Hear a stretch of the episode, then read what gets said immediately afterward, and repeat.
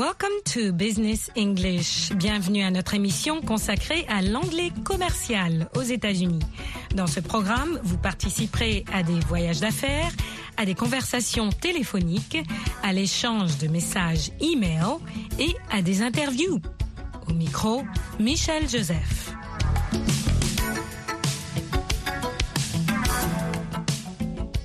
What time does the show start? À quelle heure commence le spectacle? Une question essentielle, un outil qui sert à organiser les rencontres personnelles et professionnelles. What time is the meeting? What time is the interview? What time is the dinner? What time is the conference? What time do the shows usually start? En fait, c'est une façon très américaine de raccourcir la phrase. Grammaticalement, on devrait commencer la question par la préposition at. At what time does the show start? At what time is the meeting? At what time is the interview? Ici, Cathy va poser la question au sujet de plusieurs spectacles et de l'heure à laquelle ils commencent d'habitude.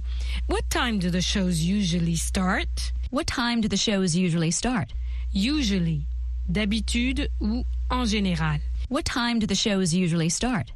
They usually start at 2 o'clock. And when do they end? They usually end at around 5 o'clock. Si vous posez la question When does it start?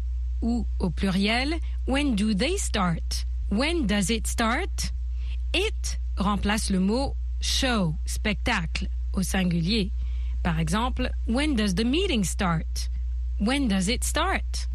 Dans la phrase que vous venez d'entendre, shows, spectacle, est remplacé par le pronom au pluriel they. Si on pose la question When does it start?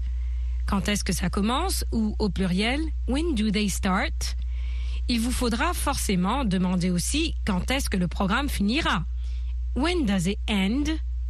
Au pluriel, when do they end? When does the meeting start? When does the meeting end? When does the conference start? When does the conference end? Écoutez. The train to Washington leaves at 7. When do you get back to Washington? We arrive in Washington around 11. That's a long day. It is, but we love going to shows. They're wonderful. Puisque Pat Miller se rend à New York régulièrement en une journée, la question qu'on lui demande alors est When do you get back? When do you get back to Washington? Quand allez-vous revenir? To get back, revenir, rentrer. Écoutez et répétez à haute voix.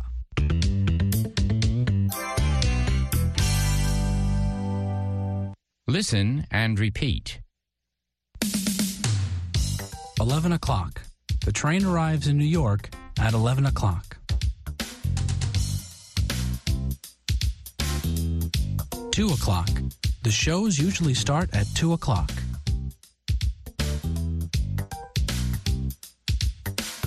5 o'clock. The shows usually end at around 5 o'clock.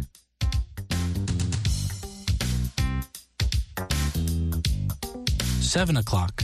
The train leaves New York at 7 o'clock. 11 o'clock. The train arrives in Washington at 11 o'clock.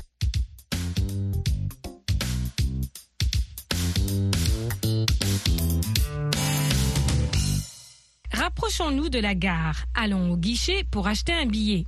Dans le dialogue, vous entendrez I'd like a ticket. J'aimerais, sous-entendu, acheter un billet. En fait, c'est la contraction. I would like a ticket. I'd like a ticket to Denver.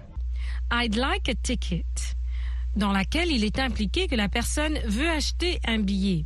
I would like to buy a ticket. Aux États-Unis, on simplifie. I'd like a ticket. Écoutez. Listen to the conversation. Can I help you? Yes, I'd like a ticket to Denver.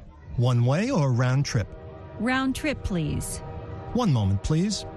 The next train leaves at 10:30. Is that okay? Yes, that's fine. That'll be $60. 60 or 16? 60. 60. En vendant le billet, le préposé a demandé one way or round trip. One way or round trip? One way, aller simple. Round trip, aller-retour. Écoutez de nouveau et répétez. Listen and repeat. The next train leaves at 10:30. Is that okay? Yes, that's fine. That'll be $60. 60 or 16. 60. 60.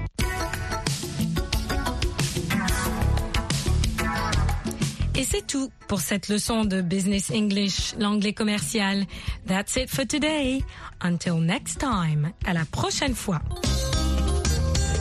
English USA vous présente African Voices in Conversation. Des conversations en anglais qui ont attrait à la vie quotidienne au Sénégal.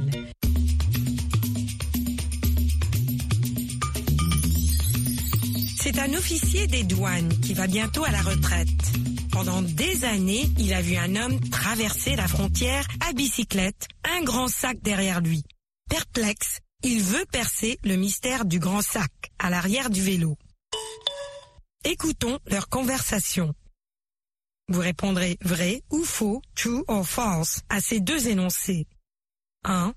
L'officier des douanes voulait savoir ce que l'homme à la bicyclette cachait dans le gros sac. 2. L'homme à la bicyclette trafiquait les marchandises contenues dans le grand sac. Vous allez ensuite répondre à ces trois questions. 1. Qu'est-ce que l'homme à la bicyclette transportait dans le gros sac? 2. Que trafiquait-il en réalité? 3. Pourquoi les achetait-il à Bantuka Vous apprendrez enfin comment utiliser en anglais le present perfect.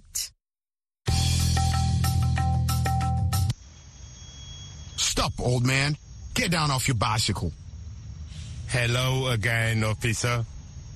I have seen you crossing this border for years.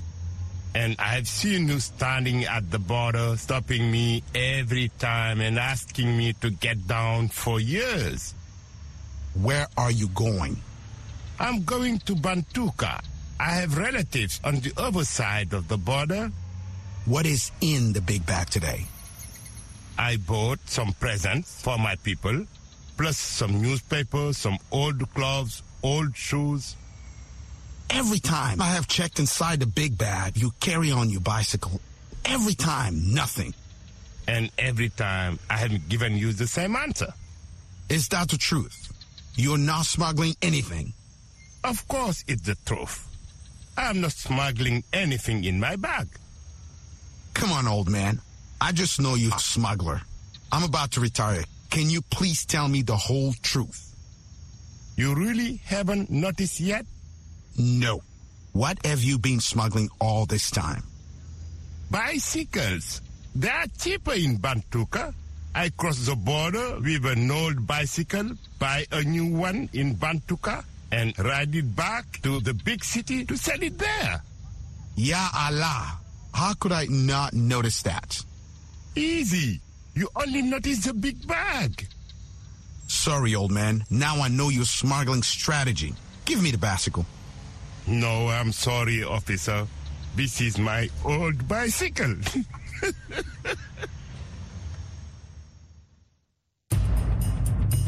Vous avez entendu l'officier des douanes et le vieil homme. L'énoncé 1 est vrai. L'officier des douanes voulait savoir ce que l'homme à la bicyclette cachait dans le gros sac. L'énoncé 2 est faux. L'homme à la bicyclette trafiquait les marchandises contenues dans le grand sac. Voilà les réponses aux questions. 1. Qu'est-ce que l'homme à la bicyclette transportait dans le gros sac? Des cadeaux, des journaux, de vieux habits et de vieilles chaussures. 2. Que trafiquait-il en réalité? Des bicyclettes. 3. Pourquoi les achetait-il à Bantuka Parce qu'elles coûtent moins cher à Bantuka. Écoutez et répétez ces phrases que vous avez entendues dans la conversation. I have seen you crossing this border for years. I've seen you standing at the border. I have checked inside the big bag. I bought some presents. Ces phrases sont au present perfect.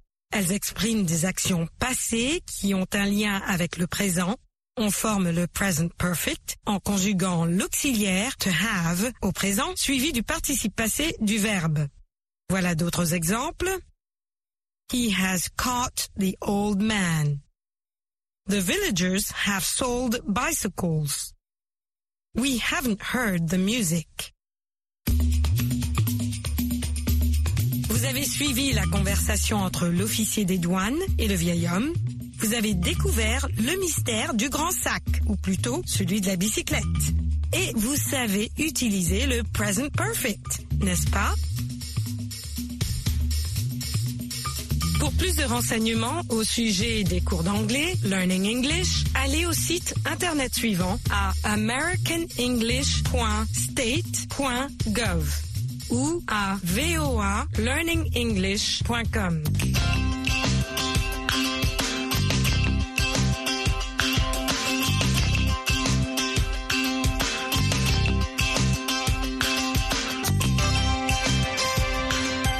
Au cours de cette leçon, vous apprendrez à donner votre adresse et l'adresse de votre lieu de travail en anglais. Bien sûr, il faudra aussi apprendre à compter.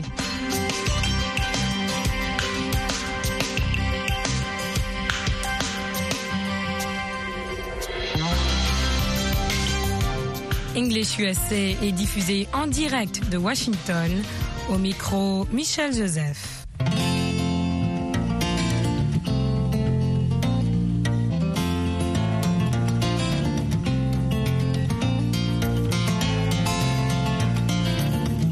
Aujourd'hui, Martin Lerner est témoin d'un accident.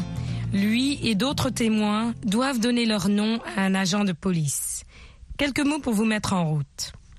A policeman, un agent de police. What happened? Qu'est-ce qui s'est passé?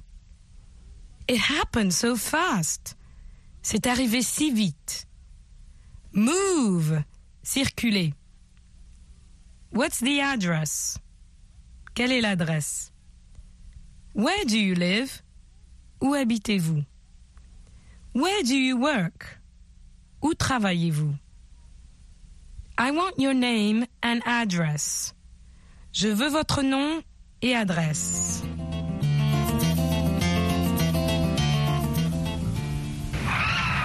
Look out! Did you see that? What Stand happened? back. Is anyone hurt? Where did he come from? All right, all right. Stand back. Move. Stand back. Who are you? I'm a policeman. Did you see the accident? Yes, Well, sure, I, I, was did. standing right here. I want your names and addresses, okay? Who are you? I am Paula Roberts. Where do you live? I live at 55 Georgia Street. Where do you work? I work at Jensen's, What is the address? 307 California Street. Thanks. Okay. Who are you? I'm Martin Lerner. I'm a reporter. Where do you live? I live in Baltimore. Where do you live in Baltimore? I live at 1427 Grant Street. Okay. Who are you? I'm Nancy Kim. Where do you live? I live at 16 Carter Street. Where do you work? I work at the Arizona Hotel. What is the address? The address is 1080 Arizona Street. Good. Now, who are you? I'm Alexander Macrakis. Please spell it for me. M A C R A K I S. Where do you live? I live in Chicago. Where do you live in Chicago? I live at 938 North Florida Street. Where do you work? I'm a student Where are you a student? at the Mills Institute of Technology.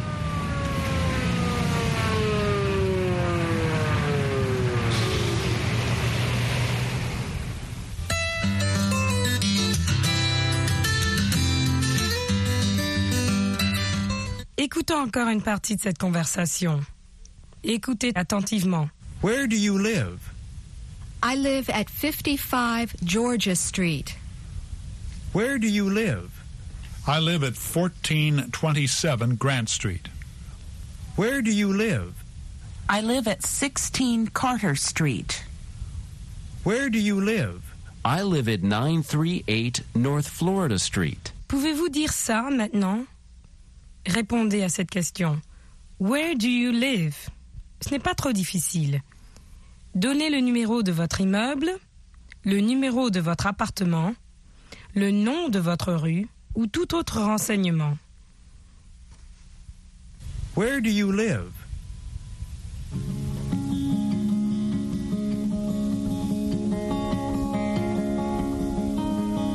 I live at 55 Georgia Street. Where do you live?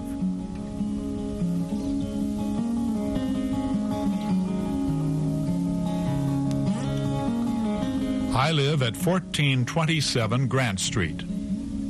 Where do you live?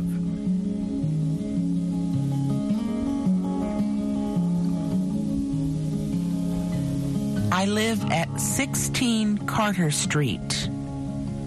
Where do you live?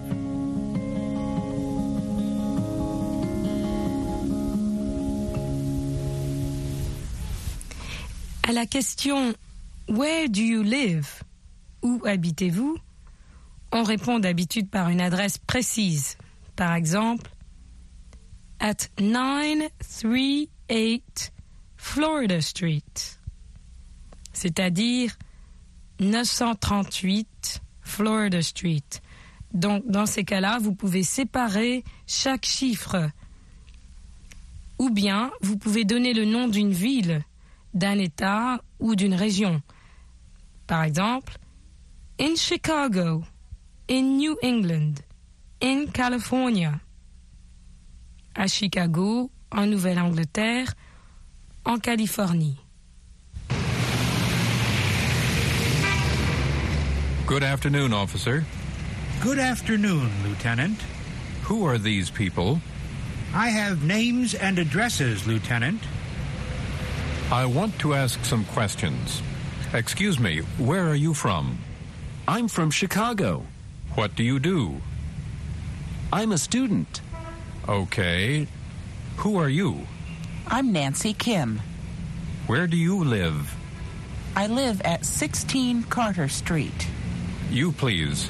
Where are you from? I'm from Baltimore.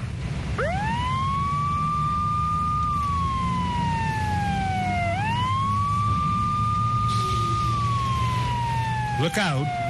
Okay, okay, move along. Step aside. Watch your step.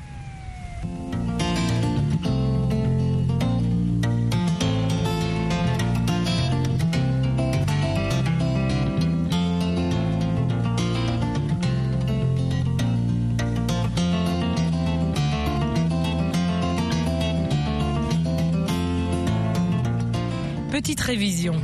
Vocabulaire. Accident. Accident. Address. Adresse. Building. Bâtiment. Lawyer. Avocat. Policeman. Agent de police. Street.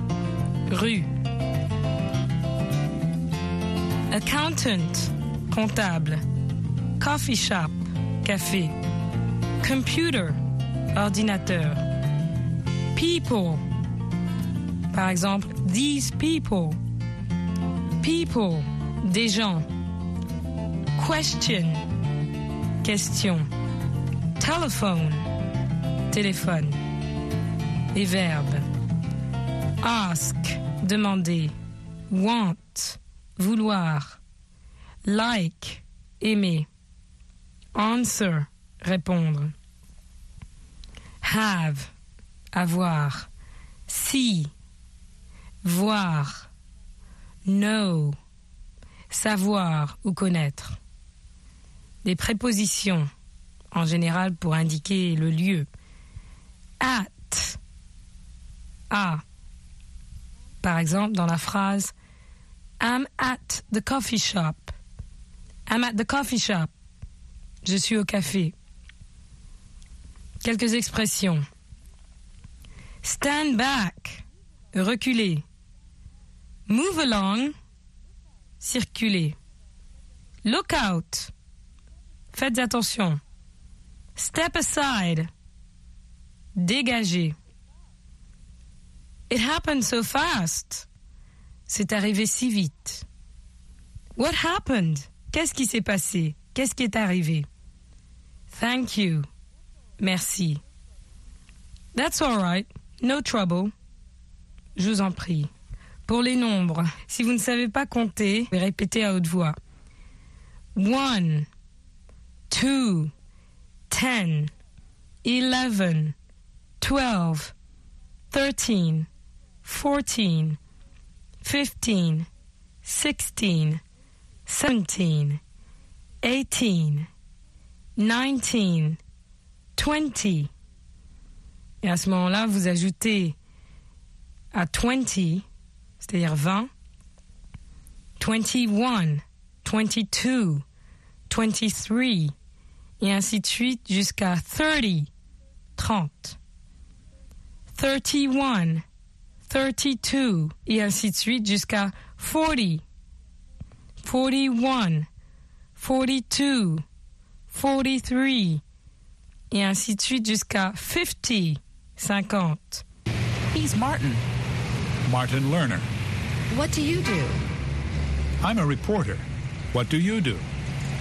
I'm a lawyer. Where are you from? Here. I live here. I live here too. He lives in Chicago, and he lives in Baltimore. Let's see. You're Alexander, you're Nancy, and you're Martin. Wonderful. But the telephone, where is the telephone? Go straight ahead. Turn left on Michigan Street, then go to the coffee shop. Thank you very much. Goodbye. Goodbye.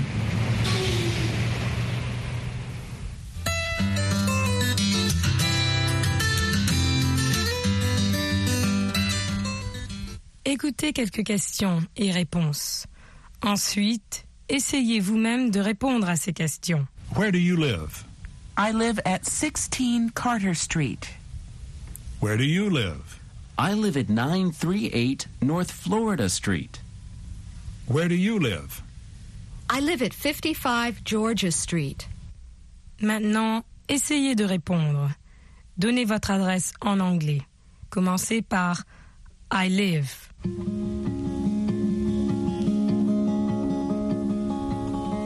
I live at 1427 Grant Street. Where do you live? I live at 55 Georgia Street. Where do you live?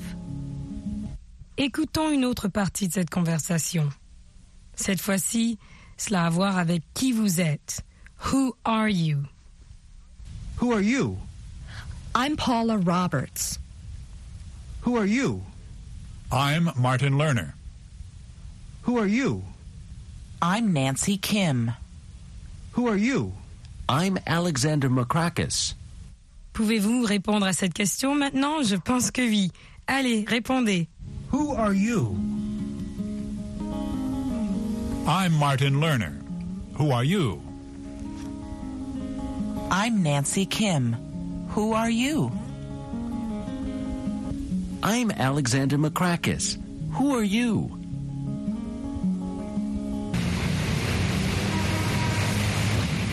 Thank you for your time.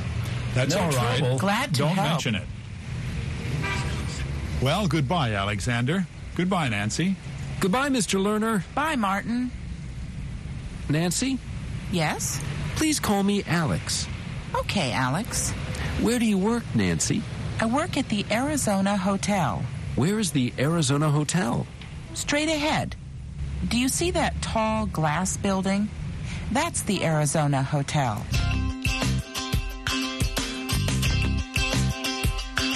Au cours de cette leçon, vous avez appris quelques expressions utiles pour fournir un renseignement voulu.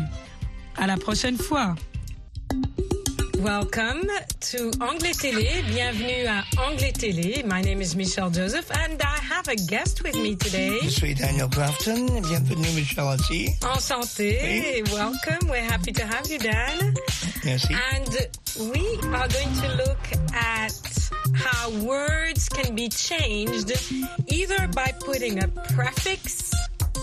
That means uh, a little, a few words Or in a front, suffix. or a suffix. Words, a few little letters after a I word. I learned that when I was in grade school. Oh, good for you. Prefix and suffix. Right, so prefix is a few letters before a word, and suffix is a few letters after, a word. Yeah, right. And these um, suffix and prefix add meaning to words, right, they do.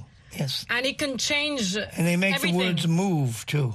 Oh, move, dynamic. Yeah, right. That's what we're You about. can change We're- a noun into a verb. Right. Suffix. Absolutely. Right. Okay, that's a bit complicated, but. Like run and running. oh, yeah. But we're Okay, going to look anyway, at We won't do that. No. We're, go- we're not doing that one right now, Okay. but we're going to look at prefixes that all of you have heard, I'm sure. We can follow that up with ab, like uh, something that's abnormal. That's nearly like you can't say anormal. No. In French, you can. Anormal, c'est anormal, actually. But in English, they'll say ab, which means it's away from, it's also distinct from. So, Well, ab. like abstain, you abstain. where you put yourself away from doing something that you want not to do, or somebody doesn't want you to do, or Right. wants wants you to do. So you say, I'm going to abstain. abstain from that. Or And- to abduct someone, abduct, you're taking that person and moving them to another place. Like, in Congress, they abstain all the time. When our Congress in this country votes for a law, uh, there's a, a yay note, a, a vote, and a nay vote, yes and no. And then there's a lot of senators or congressmen who will say, I'm abstaining from that vote. right. It means I don't want any part of it. I'm not going to vote for anything, yes or no. Right. And that's to abstain. so, ab, when you're adding ab, the suffix ab, you're staying away from that particular Issue. issue. Absolutely away. Absolutely away. away. Okay. And how about ambi? Ambi. It reminds me of the bi that we saw earlier. Right. Ambi means both at the same time. Uh, like, Like ambidextrous, right. My dad is ambidextrous. I wish I was. That means you are you can use your right hand and left hand, both of them comfortably. I have a son who's kind of like You that. You can play baseball with this way or this way. Right. You can golf this way or that way. So ambidextrous Yeah. and or ambivalent. So you have the both ideas and you're not sure, and so you're ambivalent. And so you don't really want to make any rush into any decision at right, all. no commitment at No, that's it. It means no commitment. Because you're in Yeah. the middle. You're Right. à cheval, as they say in French. Exactly. À cheval. So your legs are on both sides of the issue, and And you're not anywhere. exactly. Ooh, ambivalent. Yeah. And we're gonna go to dis. Dis, which means to go apart. So to disengage. You know, just like uh, I think the troops in certain countries, the U.S. troops are disengaging. They're uh, coming home. They're they're breaking apart. They're moving away Right. from. Yeah. So, or for example, if if a lady is engaged to a gentleman, and they break that engagement, uh, they don't say I'm disengaged. They don't say disengaged, no. I'm disengaged. They say. I'm not engaged I'm anymore. no longer engaged. Engaged. But basically, to part, or let's say dis, discomfort. That's another one. Discomfort. Well, being unengaged would might cause discomfort too. Yes, right. right. You hear Dan with his puns? That's quite good. So, Okay. disengagement, Yeah. discomfort.